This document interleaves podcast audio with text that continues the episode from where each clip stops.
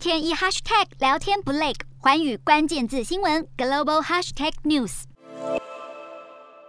在俄罗斯与乌克兰第五回合谈判结束之后，看到双方把一些更明确的谈判条件放到桌上了，土耳其也扮演了非常称职东道主的角色。虽然说乌克兰、俄罗斯这些更明确的谈判条件，最后不一定是他们真正可能达到的最后目标，但是这样的一个条件看出来，第五回合的谈判至少有了一些正向的发展。在这些正向发展中，我觉得更值得观察的是，似乎乌克兰与俄罗斯都可以同意有第三方作为一个谈判结果的见证者或者是保证者。见证与保证有所不同，见证。就是亲眼目睹，而且确知乌克兰与俄罗斯他们最后谈判协议的结果是什么，作为一个证人。但是如果是保障的话，就必须要在乌克兰与俄罗斯他们谈判协议结果最后不能履行的时候，要采取一些相对积极主动的态度与做法。所以见证跟保障有所不同。目前也还不知道乌克兰与俄罗斯他们希望第三方的角色到底是什么。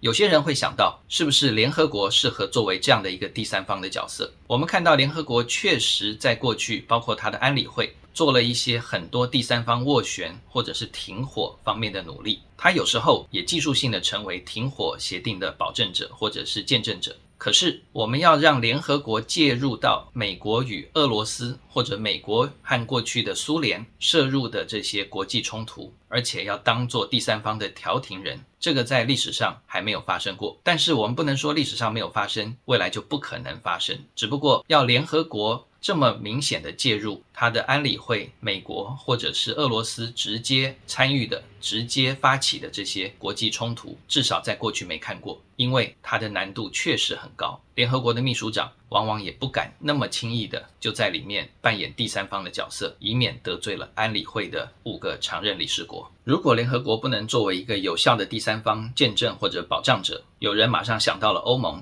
可是欧盟国家已经被俄罗斯列为是不友善国家。所以很难想象欧盟会成为俄罗斯同意的他与乌克兰之间停火或和平协议的第三方见证或者保障者。那么更可能的状况就是由一个或者多个国家共同来担任第三方的见证或保障者。这些国家可能包括土耳其。因为我们都见到他在最近一个月左右的非常积极的努力，也可能包括以色列，因为以色列虽然说跟美国交好，但是他跟俄罗斯的关系，还有他对于乌俄的这些和平的介入，最近也是有目共睹。也有可能包括中国大陆，因为许多观察家都认为中国大陆与俄罗斯、乌克兰关系较好，而且乌克兰最近的言论也看出来，他其实是接受中国大陆作为第三方调停人的。另外，包括像政治经济实力不错，而且在这一次冲突扮演了相对中立角色的印度，也是有可能。当然，我们也不必忽略掉像美国，还有像欧盟主要国家，譬如德国、法国、英国等等，他们都可能也变成第三方的见证或者是保障者。这些最后主要取决于俄罗斯与乌克兰双方共同的协议是什么。但是我们不必认为说，因为欧洲国家对于乌俄冲突的这个立场，他们未来就不会变成第三方的见证者或保障者，因为谈判的可能性有太多太多了。而且呢，要作为第三方的见证或保障者，当然有越多的大国参与是越好的。所以我想，再过一阵子，或许我们可以更清楚地知道乌克兰与俄罗斯他们的盘算